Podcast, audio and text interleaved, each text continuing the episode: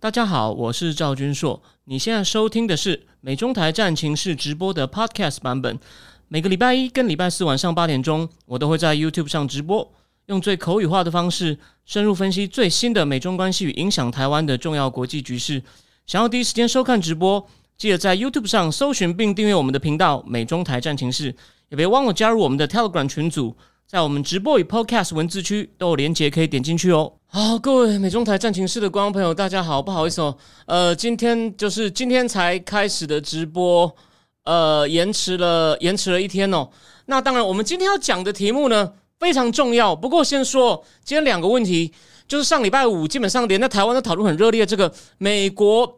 的这个最高法院呢，推翻了这个叫 Roe v. Wade，也就是说呢，将堕胎权交由各州决定了。在台湾呢，我记得礼拜五、礼拜六已经引起很多很大的讨论，现在还有一些后续的报道。那当然，他他现在又面临美国刚好遇到其中选举哦，所以我知道大家哦关心美国政治，甚至关心拜登政府。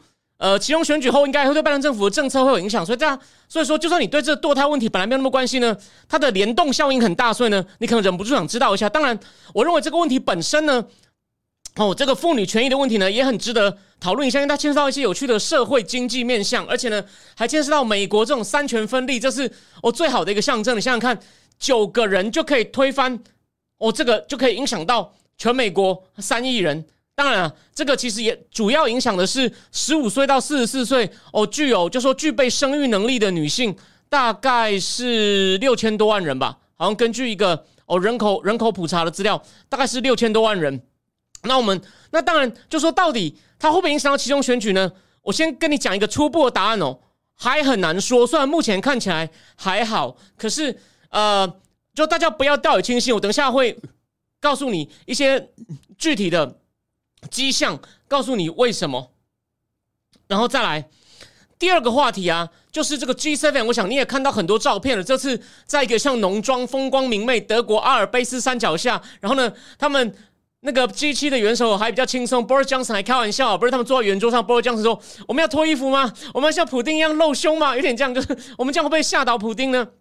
那那重点来了，这次 G 七呢也宣布了很多措施，最重要的是他们想要对俄罗斯的石油限价，就是放一个 price cap，就是定一个价格上限哦，就是呢我还是要跟你买，但是呢我不能让你卖太贵，这样子呢让你赚不到钱，因为俄罗斯现在石油算出口减少了，可是呢。因为油价大涨哦，普丁赚翻了，所以他们现在出这招呢，某种程度上是承认自己哦前面的制裁呢，哎被普丁挡住了。我们不敢说这个制裁到失败，可是到底这会不会成功呢？哦，目前有很多说法很精彩，所以呢，今天两个重要的主题的问的答案呢，都是暂时不知道，但是呢，我会提供给你，我还算周全的面向，让你自己去思考，这些都还有后续的。所以呢，今天讲的东西呢，哦有它相当的重要性。那在我们今天进入主题以前呢？我再跟我再跟大家讲一下，如果谢谢目前有三百多位呃，应该都很多在里面啊，就支持我的观众，我跟你们说明一下，就是如果你有订阅我的正经智库的话呢，我们这个礼拜四啊，对不起，就普通的正常的直播暂停，但是呢，我们礼拜四呢有一半的时间我会把一些安倍经济学为什么没有成功，或是其实有些被人家低估的成功，就还是有些成果只被低估部分呢，有一半的时间讲完，剩下一半呢，我只要你是。订阅的会员呢，你可以填那个表单，然后呢，你我们当然是希望每个人问一个问题为主，但如果问题不够多的话呢，也许你问你多问一个问题，我有时间的话我就一起回答。所以礼拜四的直播呢，一半时间把安倍经济学剩下我觉得重要的部分讲完，剩下的一半时间呢，我们就回答大家的问题。好吗？这个礼拜四，然后呢，再来，我再帮自己再做一个小广告。但我想，我前面几次呢，都帮我这个正义智库做了不少广告。我今天只要讲一个重点哦。呃，我先给大家看一个东西哦。我本来预定，我说七月的时候呢，要讲这个叫《Global Economic History》，因为这本书非常重要。从这个。英从英国为什么有工业革命？英国工业革命之后呢？凭他这种政治、经济、军事和威的实力横扫全球，造就我们今天的世界。你看嘛，你有想过 G 七的照片里面还好有个岸田文雄，不然这全世界最重要的领袖全部都是白人。你有没有想过？那还好有个岸田文雄，就代表这种算是东亚哦，东亚文化圈。那里面没有印度人，没有黑人，没有拉丁人。那为什么？其实真的要从这 global economic history 讲起。不过呢。我决定把它顺延一个月，我们到八月再讲。为什么呢？我先给大家，我先给，我先给大家看一个东西。我先给大家看一个东西。我决定七月讲这本书，因为现在这热门的话题。我昨天在思想坦克，我也写了这个。因为这个人不但现在很红，而且这本书我觉得很重要。我是真的想看哦，不是说为了想赚你的咖啡钱。Central Bank One O One，你看这是一个他在联准会的这种进行帮联准会执行公开市场操作，等于在第一线经验的这个，他是 A B C 哦，Joseph。王王先生，虽然那个美国主持人都讲 Joseph Wayne，Joseph Wayne，他现在常常上一个美国那种呃，就是那种金融投资公司的，去评论总体经济哦。他不是讲具体操作，他主要是在讲总体经济跟猜联准会，说明联预测联准会政策啊，不要讲人家猜，因为他有在联准会工作的，好像五六年的经验，所以他现在出了这本书。我决定我们七月呢分一次半的直播。介绍介绍，就你想要知道联准会在干嘛？这是以美国联准会为主，这等于就是一个又讲联准会，然后呢又讲到一些像大学部，如果你念过经济系，或者是你对经济系那门叫货币银行学，哦，我们就趁机来复习一下。好像我没有真的直接修过货币银行学，但是我念过经济所，当然我我念的经济所比较特别哦，它已经不是纯经济所，所以我已经大我没有上那种很抽象、充满数学的总体经济理论。可是呢，当然我我我考上经过我我念过经济学硕士嘛，我我也考过那个总体经济学，所以呢。就货币银行学、总体经济学的延伸嘛。那这本书呢，它是牵涉很多实物，就是不是 food 哦，是那种叫做 pre 那个具体的那种 practice of the central bank。我觉得这个，因为现在联准会的动作呢非常重要。你看，连四辆坦克，那我虽然之前会写一些一个国家大的政治经济政策，可是呢，写到这么具体的这种算是金融政策呢，我也是帮四辆坦克写了三年第一次。所以我想说，趁机我也再来补补一下，看看第一线的 Joseph Wong 写的书里面告诉我们什么。所以呢，你有兴趣的话呢？七月哦，或者你如果只是你觉得说你要一下子像付一年，你觉得没有必要，我觉得这没关系。但如果你想听这本书的话，建议你七月以前你可以加入加入我们的正经智库，七月你就可以看到这本书的直播。然后还有还有一件事，我觉得很重要，所以呢，就说如果你喜欢知识的话呢，哦，我就让我老赵卖瓜自卖自夸一下。我现在已经把这几率推进到九十了，为什么呢？拜登要去中共以前，我不是说我要讲一本书，讲那个。极端伊斯兰势力如何在沙特阿拉伯、巴基斯坦、伊朗席卷整个中东的来龙去脉嘛？那本书叫《黑潮》嘛。但现在更精彩的是那个《Money and Blood》，就是有一本讲那个沙特王储的 Muhammad bin Salman 的英文书《Money and Blood》，连经七月十三应该会正式上市。所以呢，有这两本中文书，我目前暂定哦，六月、七月十六或十七我会加开一场直播。所以呢，如果你觉得每个月我要花这笔钱，我不想，但是我真的很想听这两本书。建议你七月你可以考虑，就七月请我喝三杯咖啡哦。我现在预告百分之九十我会加开，为什么呢？因为当然加开这场可能没有办法讲的那么细哦，因为我可能就没有办法花那么多时间准备，因为我还要我还要读那本 Joseph Wayne 的 Central Bank 一零一，好吗？那所以原则上就这样。那这个礼拜四呢，如果你没有请我喝咖啡，你就看不到我。但我想这是小事哈，我不是要逼你，只是我跟你说明一下，礼拜四你看不到我，但是呢。然后我们就下礼拜一见。好，那我们现在就进入，我们现在就进入主题。不过现在那个聊天室有人说，日本人算欧洲人，明治维新后脱亚入欧。呃，我同意五十，我同意五十，没有错。福泽谕吉当初就这样讲。可是呢，日本还是有保有蛮多儒家文化传统。我知道，如果你是。非常深绿、非常台独的呢，你可能会很讨厌我这个说法。那这个我们以后再谈。哎，好，我们看以后正经智库呢，我来我来写一篇这个观点。我不是专家，但是我知道一些重要观点。台北大学有一个教授叫张坤将，他就在写那种日本就是儒学如何分成两支哦。这中华这支是发扬仁义，日本是发扬忠孝，所以他们呢工作才那么认真。然后呢？这么服从领主会自杀，whatever。哦，这大概哦，这好。那这这样不是我们今天的重点。我们今天还是回到大法官上礼拜五推翻这个将近五十年的这个判决，哦，叫做 Roe and Wade。但我想，台湾当然也吵成一团嘛。像我一些朋友，他们比较很注重女权，通常是女生，通常也有小孩有经验，他们都觉得这是剥夺女生的自主权。哎，我大致同意。我先跟大家讲过吧。虽然我们这个节目呢。大致上是支持川普的政治路线，但我对川普的行事风格跟发言，我觉得他要改进。可是呢，我们支持川普的很多政策，包括尤其是打中共的政策，所以我一直批评拜登。但拜登现在不止打中共打不好，其他地方也没做好。可是呢，在社会议题上呢，其实哦，帮我帮加，我们先讲一些背景因素哦。川普以前当过民主党诶，然后你看他的生活也是有点小风流，然后呢，感觉上也也蛮好色，他绝对不是保守派。可是呢。他这是为了赢哦，他有跟保守派结盟。大家就记得米拉不是去年他看了一本书不错，他就主动跟八旗的那个副总编辑复查，这边要谢谢复查，复查还帮我推荐我的正经智库。八旗不是出了一本书叫《美国秩序》嘛，是集合一些大陆的学者写的，哎，还不错。因为我对美国政治的细节以前也没有很懂，我是因为川普改变了我。跟呢，他用中文把一些美国右派的这些政治的一些变化呢，保守派啊、基督教的这些变化呢，做了不错的介绍。那米乌拉看上去不错，就跟复查办了一个对谈，我后面也有加入。里面有一章哦，我我一下找不到那本书，里面就在讲川普如何跟保守的这种教派结盟。所以呢，他在人事任命上跟一些政策上都很遵从这种保守派右派，所以他这样他运气非常好。你看，真的是。秋生万嘛，一口气认定了三个保守派大法官，所以有人刚刚在聊天室问我说：“这到底是个保大大法官是故意的，还是他们真的倾向就如此？”我可以告诉你，倾向就是如此。在讲 Roy Wade 以前呢，我提醒大家哦，其实不只是个案子哦，他们昨天不是又通过一个吗？有一个美式足球教练在赛后呢会带大家祈祷，好像也被告了。大法官说这 OK，他有权利祈祷。还有另外一个比较接近保守派，就是保守派。拥枪权利在纽约公共场合可以拥枪嘛？这个细节我没有跟哦，但是这个很有指标性哦，可以拥枪，在美国引起很多讨论哦。这也是决定保守派的价值。那保守派不要忘了，美国早期地广人稀哦，你住在一些地方哦，你们真的要拥枪，甚至必要时候对抗这个不公不义的政府，权力政府太大，一些清教徒躲来这边，想要实现他们的价值哦。大致上，大致上是这样子。然后呢？然后还有什么呢？我再提醒大家哦，今天那个 Reuters Reuters 有一个新闻，帮大家先讲一些背景资讯哦。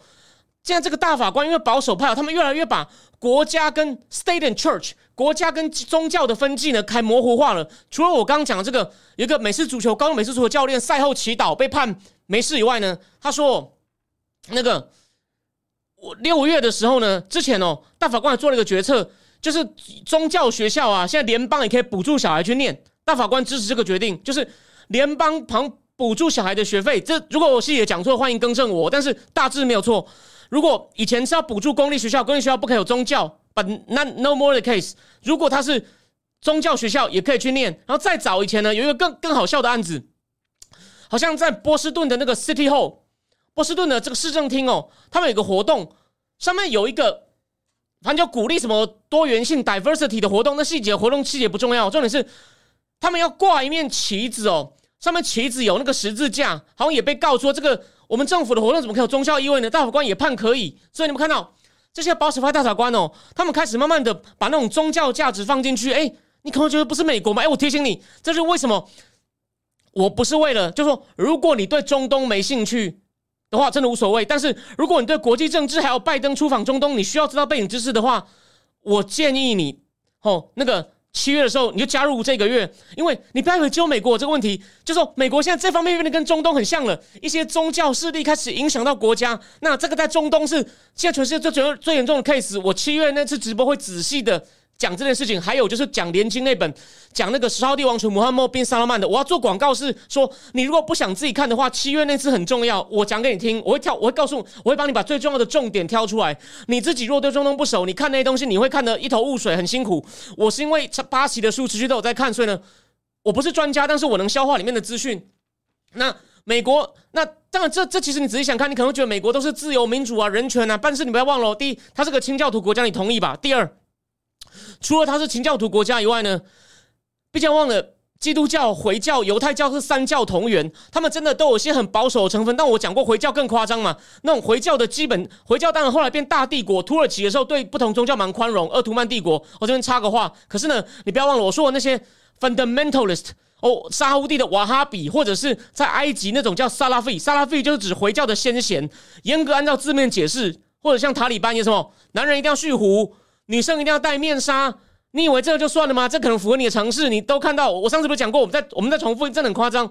不可以听音乐，你听音乐到了，你到了地狱审判会有金属融到你耳朵里。不可以拜偶像，所以先知圣徒连阿里那个那个穆罕默德的女婿阿里的里和女儿的墓园都被捣毁。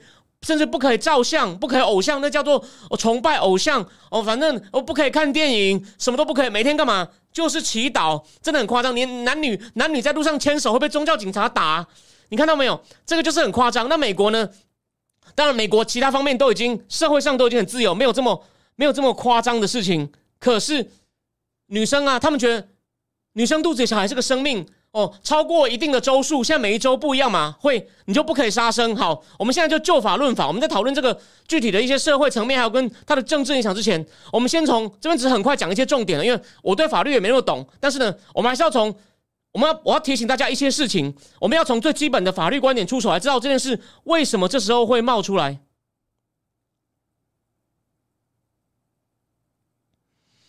呃。现在有一个人，他跟我讲说：“好，那个聊天室有人有一些意见，我等一下再，我我我等下告诉你。”然后张刚刚聊天室有人说：“基本我现在讲基本教义派啊，很多是后世出来的，没有错。他们就是后世的人，就是越后面的人越喜欢说我们要回到纯粹的一开始最初的版本，这是大问题。但今天不是我们重点，我们要先讲一下这个 Roy and Wade 这个我们要讲哦，因为你现在一定有看到就是。”比较激动的女女生就说：“你们这些男生哦，非常的霸道，剥夺我们自主权。”哎，这个我大致同意。我说了这方面，我说我前面政治上、经济上我都支持川普的政策，但是社会层面上我比较自由派，而且呢，我也相信女生应该有自主权。可是呢，哎，有一些人支持的就说，又没有全部禁止，他只是交给各州决定啊。这当然没有说错，可是为什么他可以交给各州决定呢？我们还是要把他法律上为什么大法官可以这样认为，就是就大法官的任务。不在于我要提醒大家哦，大法官的任务是根据公认的法律原则，当然他还是可以自己诠释。根据公认的法律原则去解释宪法，就是我不能够。那至于他有什么后果，我们不能够因为考虑到后果，我们就让宪法的解释，因为他们觉得当初 Royan Wade 的法官呢，对于大对于宪法的解释有问题，所以我们一定要矫正他。这对于大保守派大法官，但你会说他难道没有政治动机吗？这样讲好了。就算他有政治动机，如果你当初的当初 Roe Wade，就说他留下法律漏洞，所以被他抓住机会嘛，你可以这样讲，这个我可以接受。可是呢，所以重点还是他现在要矫正这个当初法律没有解释好。那什么叫法律没有解释好呢？就是他他认为 Roe Wade 里面，他认为吼堕胎权是宪法第十四条的第一款修正案所保障的，但保守派或这五个赞成大法官认为，宪法第十四条里面并没有。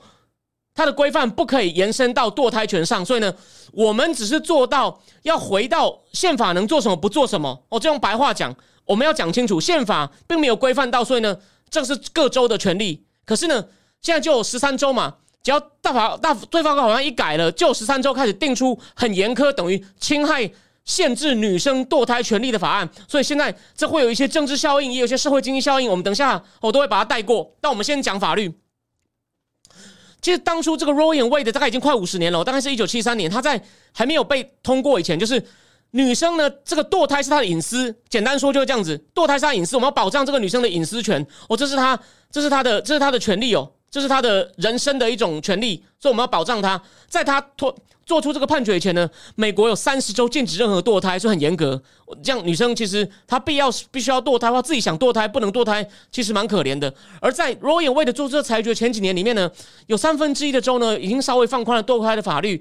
可是呢，其实，在一九九二年有个叫凯西案，我没有我没有深入研究它内容，因为我们这个节目不是讲法律，更不是研究美国宪法。但必要时候我们会讲，已经五比四维持了 Roe and Wade 的判决，就是继续保障，用宪法层面去保障，认为根据第十四条第一款修正案。哦，女生有这个堕胎权利，可是这次呢？不过他是已经提醒这个 Alito 大法官，就主要的这个反对的，因为他五月不是他要推翻这个案子的底稿被泄出来，就引发一波抗议嘛。他就说，这个一九九二年的凯西案呢，已经部分推翻了这个 Roe and Wade，而且呢，也发了一个叫遵循先例原则。什么叫遵循先例原则呢？就是畏惧体外生存能力的胎儿不受宪法保护，也就是说，所以呢，它可以被剁掉。哦，这意思就是。他最后有个先例，就是为只要他还没有办法自己生存能力，他不算一个生命，所以呢，堕胎是可以的哦。因为好像因为有这个先例，所以 Cassie 就遵循。那 Cassie 按遵循了，所以呢，那就不推就不推翻 Roy and Wade 嘛。这这个逻辑你只要知道这样就可以了。可再来呢，再来这个 Alito 重点来了，他说宪法没有提到堕胎权，任何宪法条款无法解释出堕胎权这个权利的保护哦，包括。Royan Royan Wade 还有这个 Cassie 案的辩护人，他们当初讲讲的理由都不足以。他认为哦哦，他们当初是引用所谓第四十十四条修正案的正当程序条款，但是第十四条到底说什么？等一下再讲。他说该条款呢这个 Alito 认为哦，该条款的确可以保护宪法中没有提到的一些权利，但任何能依据此条款得到保护的权利呢，必须深植于这个国家的历史跟传统之中，并且呢，在井然有序的自由这个概念中，哎，这就是他的论据哦，说我们你要说宪法有保护，那必须是这个自由是已经属于我们国家的历史跟传统。而且呢，还属于井然有序自由，这比较抽象哦。今天就不先，我就不深论了。他认为哦，堕胎权并不属于这个国家的历史跟传统。哎呦，这个好像某种程度上对哦。当然，很主张女权的就很生气啊，说你难道不属于传统就不能保护吗？没有错，哎，我同意哦，只是。我是我不需要先跟你讲他的论点哦，我们再来再来谈，就是要一步一步要严谨。我们这个节目要给你基本的严谨，虽然我们不是法律专家，可是呢，我们的节目甚至我们的付费会员节目都一样，都是告诉你足够的事实，用严谨的推理把它串起来，导出一个结论，让你去跟人家讨论。当然，对方可能会提出我们不知道事实，或者是另外一种也有道理的体系，就像这些教徒，他们有他们的说法。对于这个案子，他们赞成说生命得到保护，再来不能堕胎很多问题，他们有提出他们的解法哦。我认为他们的解法有道理哦，我等一下再讲哦。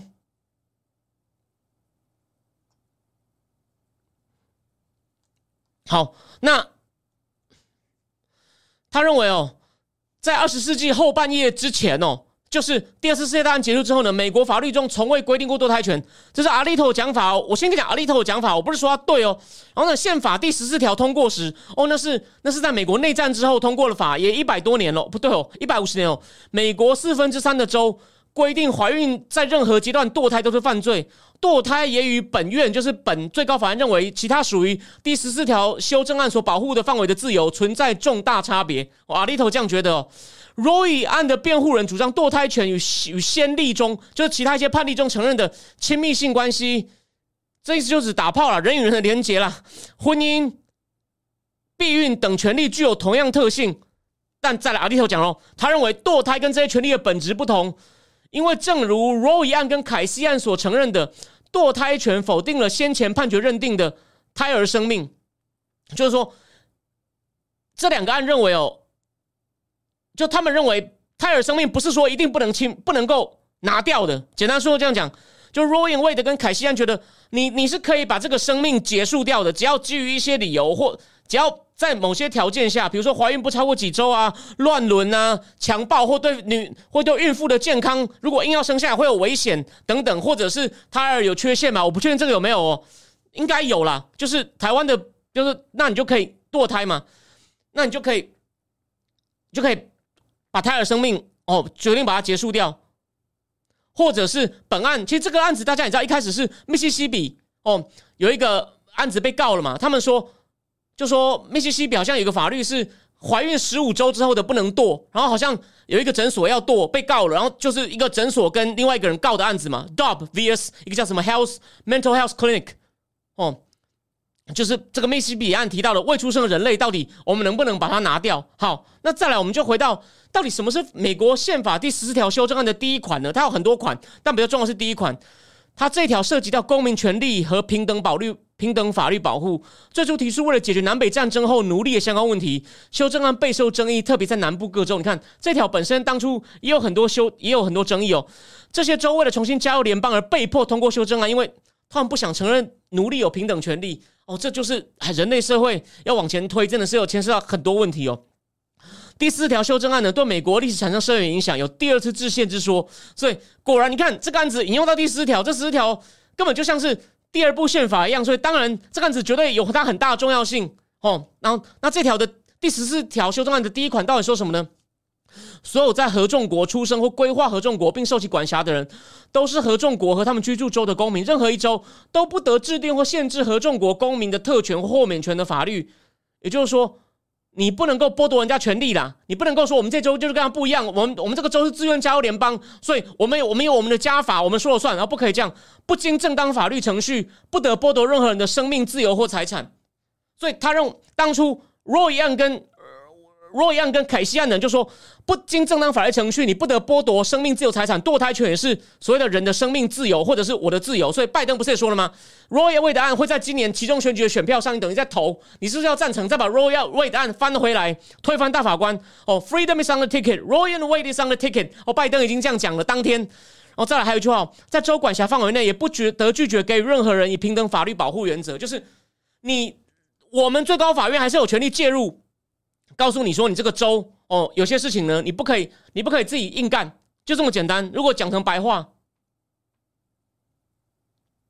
好，那现在这就是第第十四条哦。那我们现在先来讲，当然，而且我要提醒大家哦，大法官也明着讲，他说。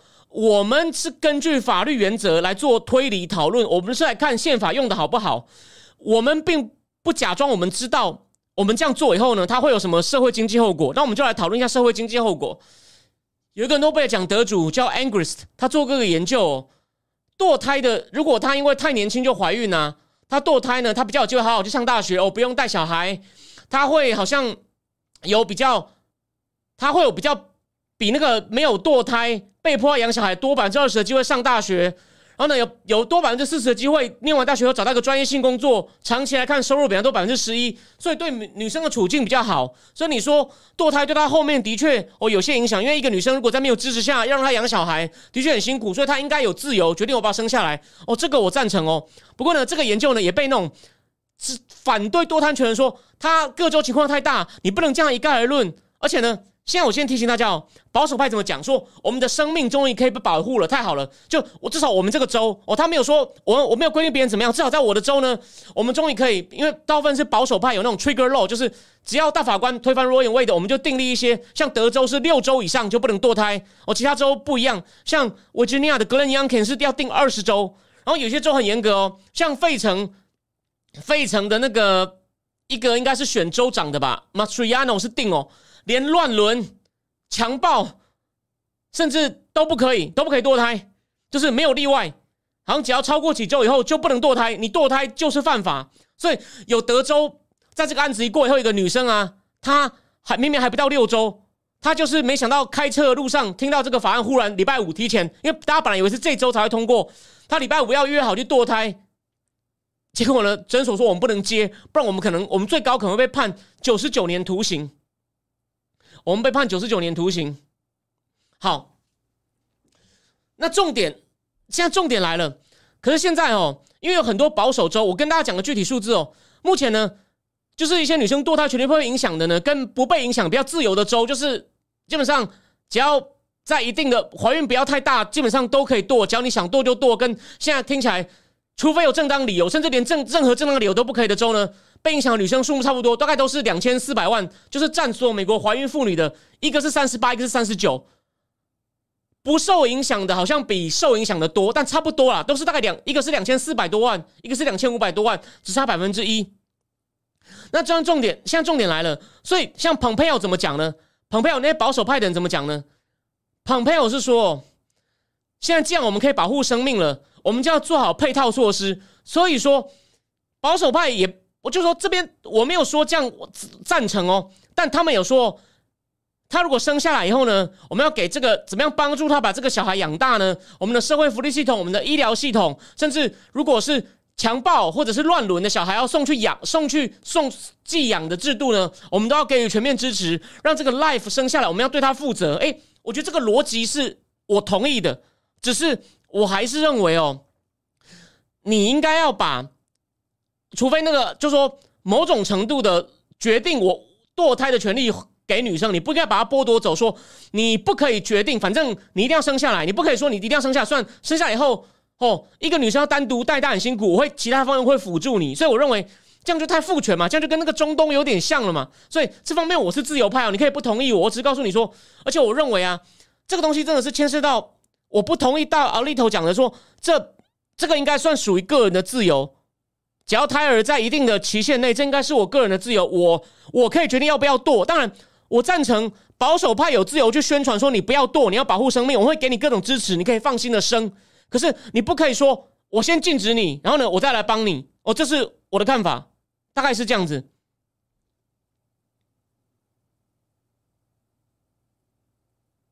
然后再来，那个小珍珠说下放给政府应该没问题吧？就法律上来说没问题。哦，但我只是要提醒各位说，现在有个问题，你如果你在那种立法规定很严格的州啊，你就第一，如果你要你要跨州堕胎嘛，所以美国像有一连串大公司会补助他们的员工跨州堕胎的费用，因为这就会这有些弱势的女生啊，她可能就陷入一个恶性循环，她没有资源，没有钱，然后呢，她就生了太多小孩，然后就陷在一个贫穷循环。我这边举个例哦，美国有个唐德普利兹奖的女女记者，让她多认真吗？她去美国的那种比较穷的黑人区住了七年，就看到那些女生啊，自己大概就是国中就怀孕。然后呢，后来就很就很照保护女儿，然后呢，可是呢，女儿又哎又一样国中怀孕，然后就拿到这很多政府补助，他们也不好好念书，这样讲像有点歧视，可是不好好念书，然后呢就。拿那些补助去买买买金子、买首饰、买电视，然后呢，他们连生日的时候租一台大礼车，纽约有那种很长的礼车，就非常长，比一般的车它长三倍。我住纽约常看到他们呢，在早上在布鲁克林还在皇后区绕来绕去，也不知道绕去哪里。那个记者写这个说，他们连很高兴的生日租了台礼车也绕不出这个世界，他就是有点反，有点在暗喻，就说他这样观察他们七年，观察到自己也变很穷，可他真的是。他说：“我还是想不透，为什么这些人会陷在这种循环里面，都不知道爸爸是谁。你有没有想过？我觉得这种情况下，他如果他他有，我没有说他一定要堕。如果他不会法律，现在他能够堕胎的话，他是不是负担小一点？你懂我意思吗？所以，我那个小珍珠讲的，现在大法官废掉以后呢，州可以自行决定，在法律上没有问题，只是他有社会经济后果。只是我讲了，大法官说了，社会经济后果不是我们讨论的。”那这样对不对？哎，这个要问法学家了，这要问那种很专精的法律学家了。这个我没有意见。那最后讲，到底有没有对其中性有没有冲击？这个是我们比较专精的部分。但前面我讲的那些呢，大致上也没有错哦。你们可以根据我讲的东西再来进行讨论。那个，不过 Gary Cole，我跟你讲，一出生后怎么死活，现在保守派的政治人物也在讲了。我们要。因为聊天室有人说出生出来死活没有人关心，保守派比较好的有在讲，我们要建立健全的系统辅助，让他生出来不会没有人管，让他很惨。但能不能做到我不知道，这个要问细。这个政治美国的这种细节的经济社会问题，我只有对不平等稍微知道一些，这个比较细，这个算社会政策，我我不是那么懂。我现在我现在就不评论。所以重点就是重点。没有错，就像这个 Loriel 讲的，就视线就理性上没有错，可是会被左派不只是操作了。我也认为，在那个堕胎很严格的州，有些女生的权利会被影响。我们不要讲侵害，我们讲中性一点，会被侵会会有后果。那那现在就讲政治影响了。你看，现在已经有些比较严格的州呢，有检察官在挡，就是你不可以马上禁止堕胎。Louisiana、Utah 好像在南卡开始动了。哎，这重点是什么呢？就说他们现在他们州有那种很严格的立法，说不可以堕胎，但有检察官说这个命令停止执行，因为比如说在路易斯安那州，他说有三有三个法律都都都严格禁止堕胎，可是三套法律的细节不一样，为了避免混乱，先先暂停，就你还是可以堕。可重点来，我要讲的不是这个，因为毕竟我们不是美国人，我们也没有那么多人住美国。可重点是什么？这些话题在其中选举前会持续的出现在版面上，而且呢。Roy Wade 的一过，我看 Washington Post 说，民主党收到捐款就多很多了。然后呢，民主党候选人终于可以拿到一个，就很像路上捡到枪嘛。大法官为什么一定要这时候去公布这个？我也不确定。当然，你也不能说遇到选举就要避开，那那那也是一种选举考量啊，不是吗？所以他可能按照原来的排程，他就是差不多该公布了，大家意见都整理好了，那就该做。就大法官不能考量我做，我只看我法律的解释周不周全，我不能看。对选举影响哪一方嘛？他他怎么想都不对啊！所以就是我我我怎么做就对，反正保守派比较多，又不是我操弄的，就是自由派在退休啊，刚好又遇到川普任命啊，这个这是 by chance 嘛？有没有？好，这重点来了，就是大致上哦，虽然目前看起来有引起一些抗议，引起一些不满，当天也是全世界关注，法国法国左派政党一直在批评啊，法国媒体也画漫画，我都贴在我脸书上了。那目前呢，这个冲击感觉没有想象大。不过，我就像我讲的，各州在开始攻防的时候呢，会持续变成美国政治终于加进个议题。这个就是民主党的一把枪，所以大家还是不要完全低估。但我只能说，我提醒各位是，目前看起来不大，可是你不要低估，可能有后续的效应。所以呢，这个话题以后会变成我们定期观察，在其中选举之前还有四个月。对不起，上次我不知道有一个人在我上一次的问答时间有问到其中选举，我那次忘了答了，因为。一个月前还太早哦，现在就告诉你多一个变数了，堕胎权，堕胎权是个问题。虽然美国其他问题太糟糕哦，拜登黑的不得了，这跟我们等下讲的 G 七有有关系。但我第一个话题就讲到这边哦，我就是我已经告诉你各个各个面向了。好，那我先这边先做个总结。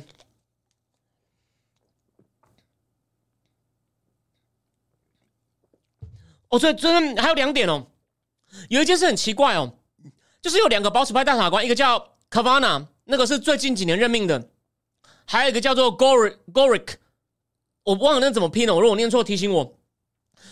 那个当初核准通过他们任命有投他们赞成票的那个 Joe Manchin，就是一直挡拜登 Bill Back Better 法案的 Joe Manchin，这次终于回到民主党变名字，他就说，当初 Kavana 跟这个 Goroch 都说，这两个保守派大法官都说，关于 Roe Wade 啊，他们认为。虽然他有争议，在法理解释上不完美，可是呢，他认为哦，这个东西不要去动它了，就把它当做，就是我们不要去挑战这个东西了，因为他目前至少后果是能够保护全美国女生合理的堕胎权，所以呢，就算他在法理解释上有缺陷，但是阿利头要翻嘛，阿利头觉得大法官当初的大法官解释的太宽，法理上有缺陷，我要把它扭回来。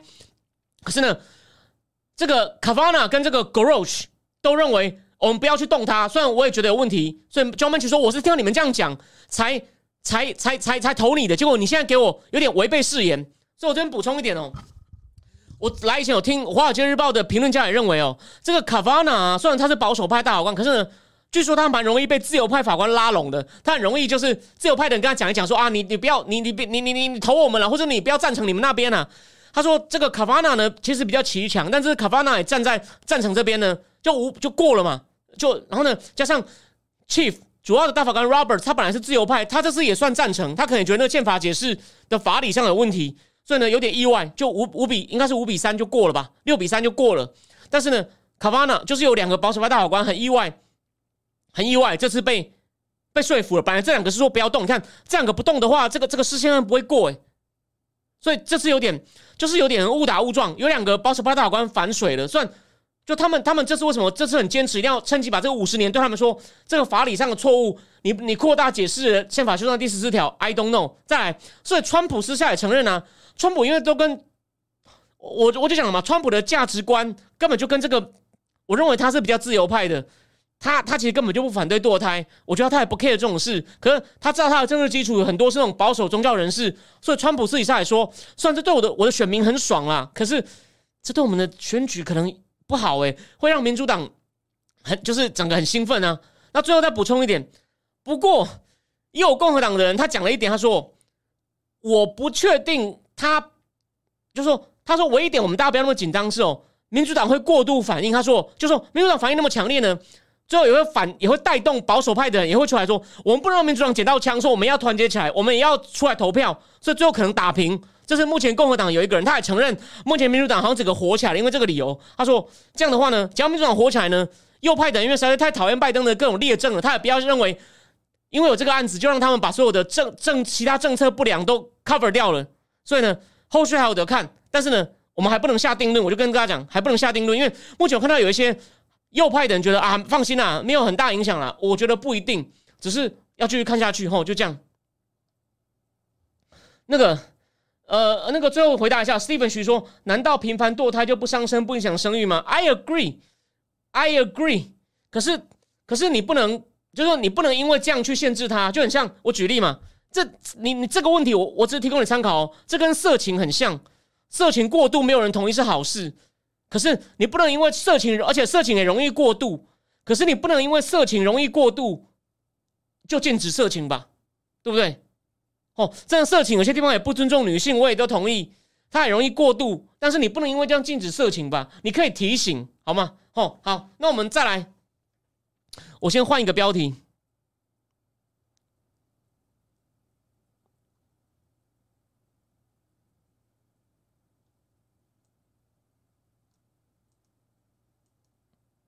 好，机器会议的新杀招。这个呢，其实这个机器讨论问题很广哦。我除了要讲这个最敏感的，就是对俄罗斯石油限价的问题以外呢，还有在黑海啊，乌克兰谷物出不去，我们今天也会讨论一下。但我先讲一下一个大背景哦。我说了嘛，这个机器的地点特别，他们不是还在那个背对的山，大家很轻松的这样子勾肩搭背，像个 band 一样。我放在今天的预告里面。可是我我先我先提醒，我先提醒大家，我先提醒大家一件事哦。这机器除了加拿大的政治，我真的没有精力去顾以外哦，但加拿大，你看之前引起卡车司机抗议嘛，这其他的机器的其他国家没有一个是好过的哦。Boris Johnson 之前被通过不信任案，因为那个去年那个疫情之后还聚会说谎的 Party Gate。法国的马克龙，哎，这个因为我有在跟他，他不是国会现在没有绝对多数嘛，但他已经说了，绝对不跟国民联盟，就是极右派或者是极左派的那个 New 左派联盟组成组成联合政府。然后呢，他叫他已经叫他那个女总理，法国三十年第二个女总理，那个那个叫 Elizabeth Bork 呢，说你重新组一个政府，左派想要对他发动不信任投票，所以马克龙现在有点灰头土脸。意大利的那个 Draghi。他是跟五星联盟合组，他绝对不是极右派的五星联盟。但五星联盟也出现内乱了，有一个人就觉得他好像比较亲亲挺普丁的哦，他已经成立一个独立政团，所以五星联盟分裂，目前还没有倒戈，可是呢也出现一些问题了。然后意大利呢，而且意大利呢现在借贷成本变高了，所以 ECB 就是那个欧洲中央银行，ECB 考虑要买要支持意大利，要买意大利公债，免得它那个它的殖利率太高。免得不讲错，就是免得意大利对没有错，意大利的公债价格一直跌，殖利率太高，让意大利政府偿债成本变高。等下又爆发一次欧元危机。提醒大家哦，这次机器开会时间很巧哦，这个你可能很少看到媒体会提醒你的哦，就刚好跟十年前欧债危机差不多。当时的 ECB 总裁谁？就像意大利总理 Draghi，Draghi 当初就说，我们为了要避免欧债危机，甚至避免欧元崩溃，避免希腊退出欧元，欧洲中央银行会。会怎么样呢？Do whatever it takes，就不管怎么样，一定要避免这个危机。刚好快十年，就这么巧。所以我刚讲了，法国很灰头土脸，英国灰头土脸，意大利呢，现在也因为通膨问题，然后呢，意大利债务已经到达 GDP 的一百四，太严重。所以呢，欧欧洲准备，欧欧洲央行也说通膨太严重，我们准备要升息。各国你看，各国都降七啊八啊，每个月都降七八八八的通货膨胀率，我写在我脸书上嘛。有人列出比较表。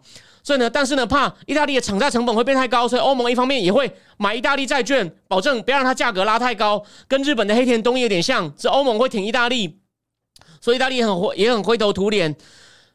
拜登，拜登还需要讲吗？拜登很惨，好不好？所以英法、英法、意都很都很灰头土脸。德国，德国虽然没那么大问题，德国是尴尬什么？他很怕普京会断他气呀，那个不是 North Stream Two 哦，那个 Nord Stream Two 就当初引起最大争议的，就是拜登政府豁免，本来被川普在制裁的 Nord Stream One。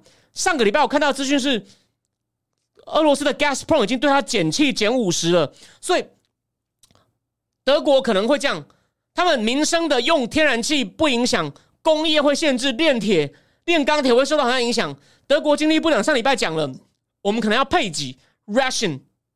所以德国，德国也灰头土脸，所以每一个每一个国家都灰头土脸。我都所以说，他们也希望尽快乌克兰战争能结束，不然现在很惨呐。而且呢，经济制裁还算很凶，已经推出六轮了。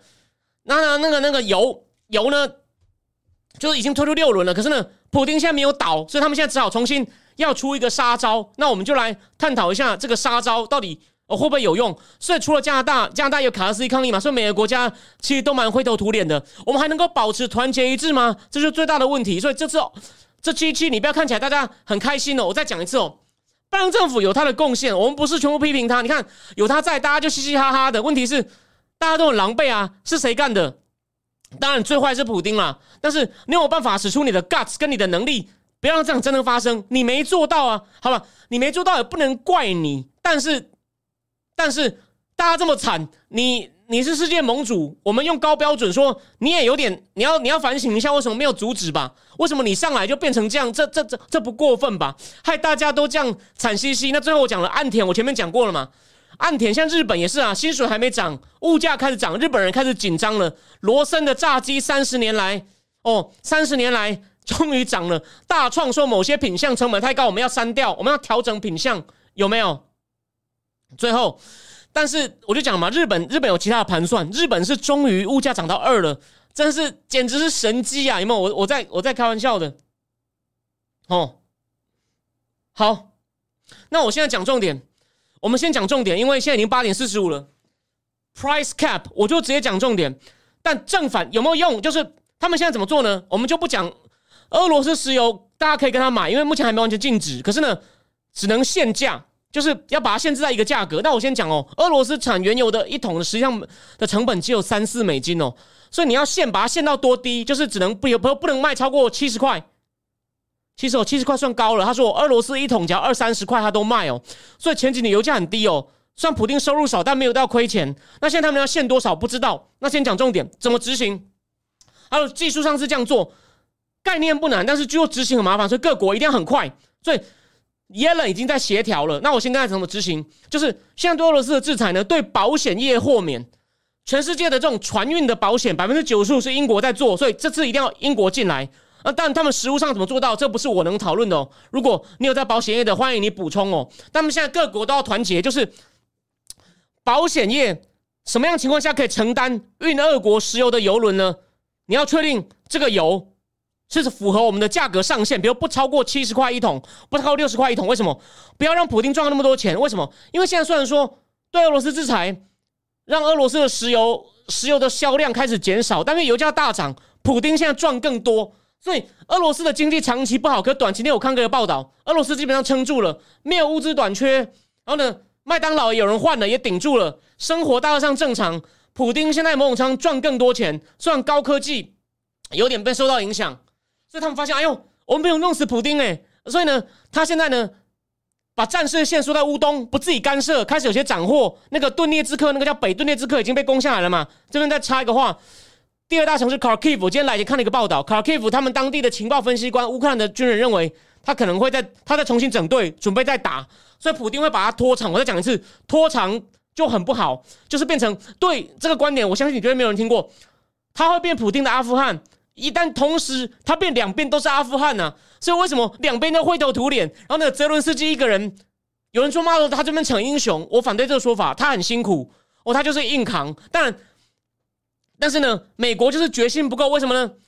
我我补充一点哦，在在那个卡凯夫的那个军队的，他们说我们这边拿到的西方武器比较少，我们都是拿一些二次大战后的二制的老武器在打。然后呢，而且呢，美国虽然给我们一些东西，规定 Kharkiv 那边为什么没有西方武器？怕会打到俄罗斯境内。美国给武器算算算给的大方，我同意拜登政府蛮努力，可是呢，他太怕引起冲突，所以呢，不给不给他们能够也规定他们说我给你们的武器呢。你不可以，你不可以打到俄罗斯境内，怕出事。不止不止这一点，他们真的怕很多事情。他等下我在讲到粮食问题的时候，为什么现在粮食被封住呢？他一样不敢，他不敢跟俄罗斯军海军发生冲突。这个这个我等下再讲。那个，那我我我现在再回过头来，他现在就是这样子，保险保险保险公司只要确定。俄罗斯的石油卖的价格符合我们订定的价格上限，你可以接保险就不受制裁了。你可以接收他的保险。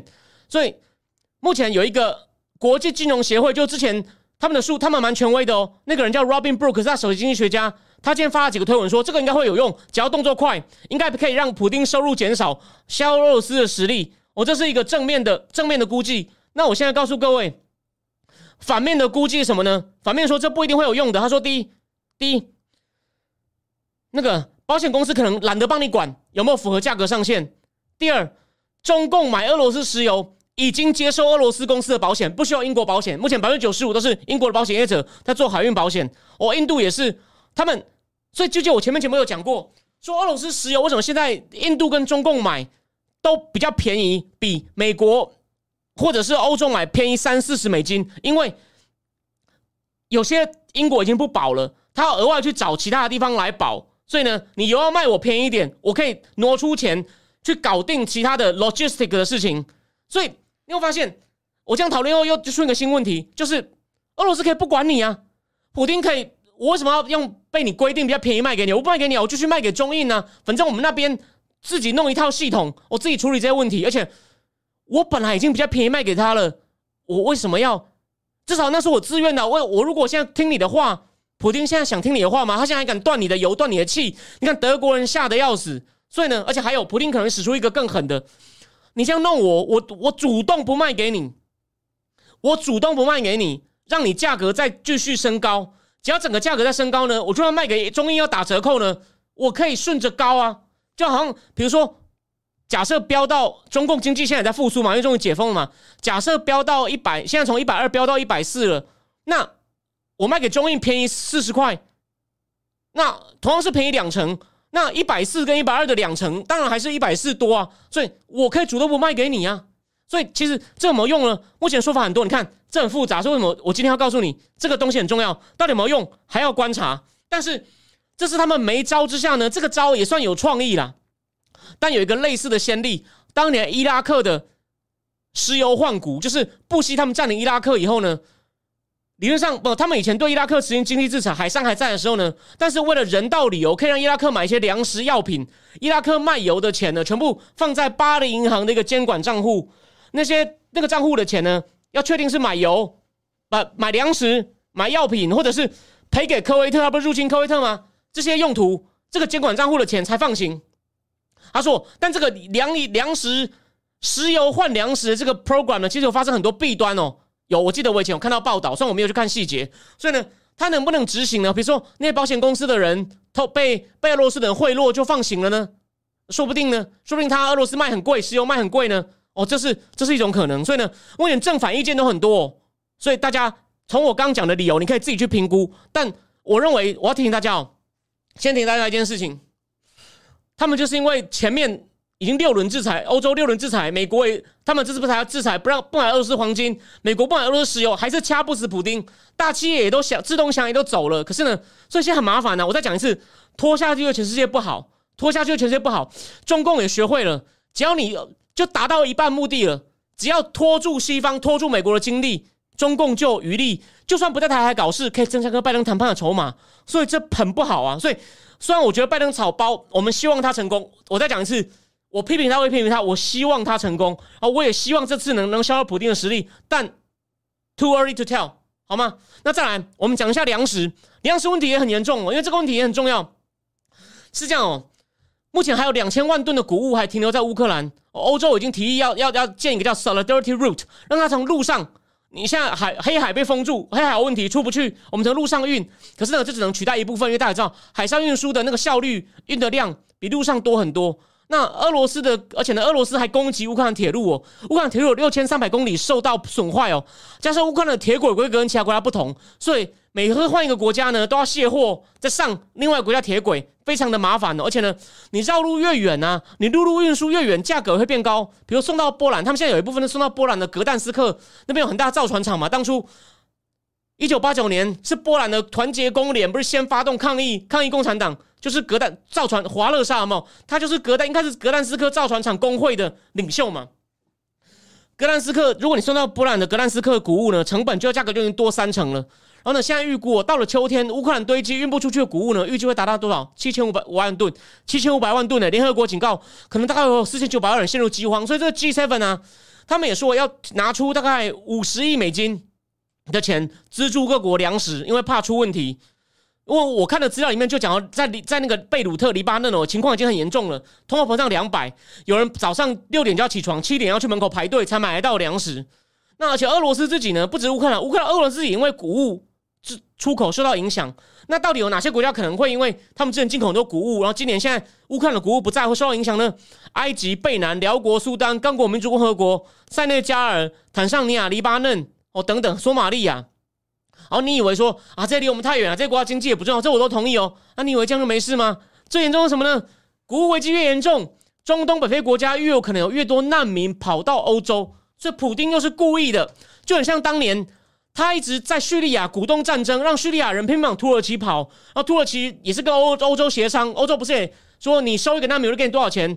只要条件谈不拢，埃尔段就放难民，让他往中东、中欧、东欧跑，有没有？所以难民是个武器。这个我在我在铜锣湾书店介绍那本书连结里面都有讲过。所以普京根本就透过粮食，把粮食当做武器，也是制造连锁反应。所以我跟我就讲了嘛。这场仗不早点打完，对美国、对对对欧洲、对美国也是个阿富汗，哦，非常的麻烦。好，那而且呢，只要难民一多，然后呢，甚至物价也一直涨哦。还有前面我刚讲油价一直涨哦。补充一点，对不起，我刚前面漏了讲。所以现在哦，马克龙不只是想要推动跟拜登一起弄，就是我们要对俄罗斯油限价。马克龙还主张，我们对全世界的油都要限价，因为法国自己在国内对于石油就有这样做。法国国内的油价好像有限制，马克龙很急哦，所以他在记者面前直接跟拜登英文讲说：“你跟阿联讲，说要他们增产没有用的，他们六个月内啊能增产幅度很有限呐，他们多余产能不多啊。这个新闻这个是被在记者前面讲的，都虽然他不是刻意讲给记者听，可是呢，记者在拍你那个画面里面可以听到马克龙的声音，然后大国电台都有打字幕，因为声音我们没听得很清楚，因为有点不清楚。他意思就是说，你跟阿联讲没有用的，就是我们一定要限价。马克龙，我觉得我现在懂为什么他就故意让记者听到，他要跟全世界讲，我尽力喽。我有跟拜登讲，我们要搞全世界石油限价、平抑物价。就是大家都很辛苦，每个国家每个国家民主国家会因为民众可以反映啊，政府可能会下台啊，或者是丢票啊，或者是反对党可以在那边敲桌子啊，说你根本保护人民啊。所以你们看到普京这样一搞，普京没有办法做好事，但这些独裁者是做坏事，先跟那个魔棒给赛绝对有余哦。好，所以所以你们看到这个，那为什么为什么现在那个什么粮食出不去呢？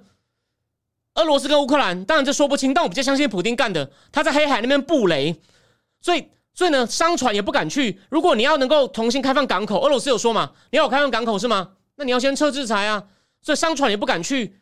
然后呢，西方国家也不敢去扫雷，或者跟俄罗斯出现俄罗斯的海军出现冲突，怕战事会升高。一样道理，拜登政府呢？想做好事，但是不够狠，有没有看到？就是个好好先生，每次就是就是 ally ally，嘻嘻哈哈。拜登，你去看他跟各国元首互动，是还蛮讨人喜欢的。我这边补充一点哦，帮大家复习一下哦。当年川普跟北约开会的时候，完全就像个消告，说你们这些人哦，能源让普京赚大钱，国防不出钱，然后呢，全部赖给我美国，你们这些混蛋！对不起，我不是要俩广，我只学给你看。他尴尬到。德梅克尔跟马克龙偷偷的跟北约秘书长说：“我们把下午的会议先取消，我们来安抚这个暴走的小朋友，然后给他一点面子，让他不要在那边叫嚣，好不好？”他把川普讲成讲成混蛋、流氓、自私，但是你看，这是我们节目的宗旨。我要提醒各位哦，你以为我这是右派媒体看到的吗？我我现在讲的内容是一本书。在讲马克龙那个记者绝对不是挺川的那本书叫《The Last President of Europe》，在讲一场会议，就川普的态度要改善，他讲的东西有没有错？没有错，大家都不处理，就现在扮成一个老好人，大家嘻嘻哈哈的，其实大家狼狈的要死。所以这边补这边讲一点题外话哦，我去年会非常生气，节目里面常常暴走，就是因为我认为世界会变这样，但这么具体我没有办，我不是神，我不知道预期到这么具体。可是呢，你们看到他因为各种理由把世界弄成这样，现在。会影响到台海啊！这不是说我们故意要装很有国际观，讲那么多那么多事情。虽然我在台湾里面，我觉得我是比较看多国际新闻的，可是呢，你不搞清楚这些事情，你如果不看这些事情，就会做出那种过度乐观派，只看国务院的说明，就讲说啊，台美关系很好啊，大家不用担心啊。他根本就，我可以告诉你，就算他有博士学位，就算他在美国教书，他还是很台啊。他只看跟台湾有关的英文有屁用啊？那个。你如果怀疑我讲，你可能第一次看觉得我在臭屁什么？你去看我脸书，我都泼哪些国家的东西，我都看什么 source。我我为了要得到一个比较周全的判断，我真的是看很多 source，因为现在我时间多，而我的经历也跟人家不一样，所以呢，我可以告诉你比较多的来源。你甚至可以不用相信我结论。有一个人他推荐我，他觉得我判断还算准，但他也说了，你不一定要同意我的分析，但你可以去看我在看什么。那你你有能力你自己去看，你没有能力就听我消化给你听。你有怀疑，你再去看别的 source 都很欢迎哦，这就是重点。然后如果你觉得想听更深一点，欢迎加入我们的正定智库会员，里面有更多更深的东西，好吗？